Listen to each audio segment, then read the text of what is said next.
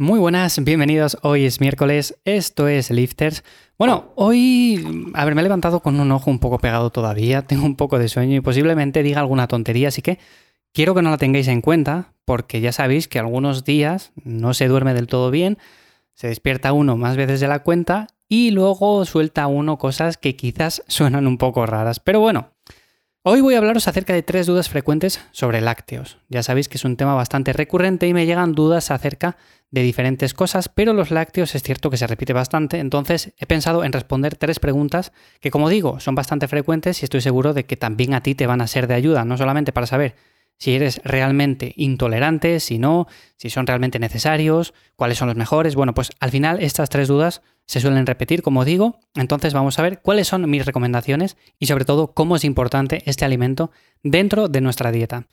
Antes de nada, ya sabes que me encuentras en ivyamazares.com, que ahí te echo una mano con tu entrenamiento. Cualquier cosa, cualquier duda, pues sin más, ahí me contactas y te ayudo en todo lo posible. Y como digo, vamos a hablar acerca de lácteos y la primera duda que más comúnmente me suele llegar es, oye Iván, ¿cómo sé si realmente soy intolerante? Bueno, pues esto lo podemos hacer de forma muy sencilla, no hace falta ir al médico ni hacernos una prueba en concreto, sino que lo que podemos hacer sencillamente es eliminar ese alimento de nuestra dieta durante dos semanas, cuatro semanas, dos meses, el tiempo que haga falta, para ver si nos encontramos mejor o peor.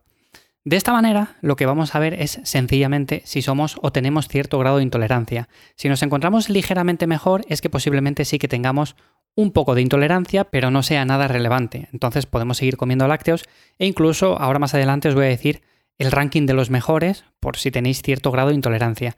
Luego, si nos sentimos muchísimo mejor, imaginémonos que lo eliminamos durante dos, cuatro semanas, eliminamos la leche, eliminamos el queso, yogures y todo lo que haga falta y decimos, oye, pues yo ahora me encuentro muchísimo mejor. Bueno, pues, ¿eso qué significa? Que somos intolerantes a la lactosa o que tenemos un grado de intolerancia bastante mayor.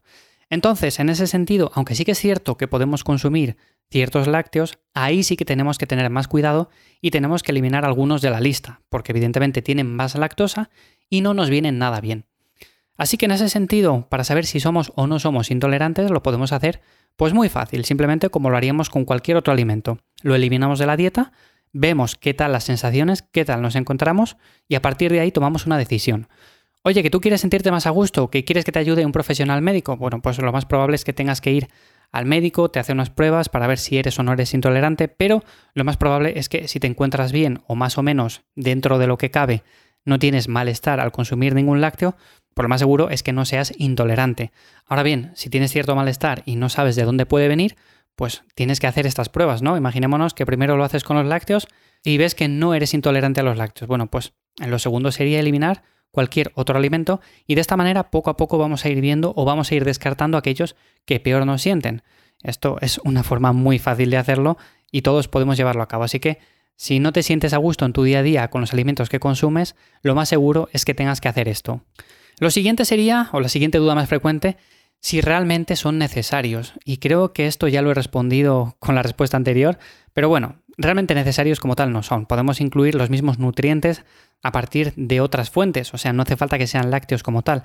Es cierto que los lácteos son muy interesantes porque no solo nos aportan energía, sino que también nos aportan minerales, vitaminas, además de ciertos aminoácidos. Ya sabéis que para la ganancia de masa muscular esto es muy importante. Y además tenemos ácidos grasos presentes que son también muy recomendables, por lo tanto es un alimento del cual si no eres intolerante yo siempre recomiendo. Pero como digo, no aporta nada que no podamos obtener de otros alimentos, por eso podemos tomar legumbres, carnes, pescados, frutos secos, cualquier cosa que nos aporte eh, minerales, vitaminas.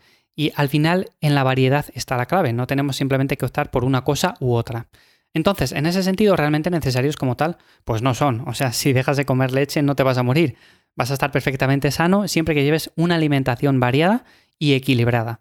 El otro día, por cierto, me llegó una pregunta acerca de esto, acerca de si era lo mismo consumir eh, cierto alimento o cierto alimento, que era mejor, una cosa u otra.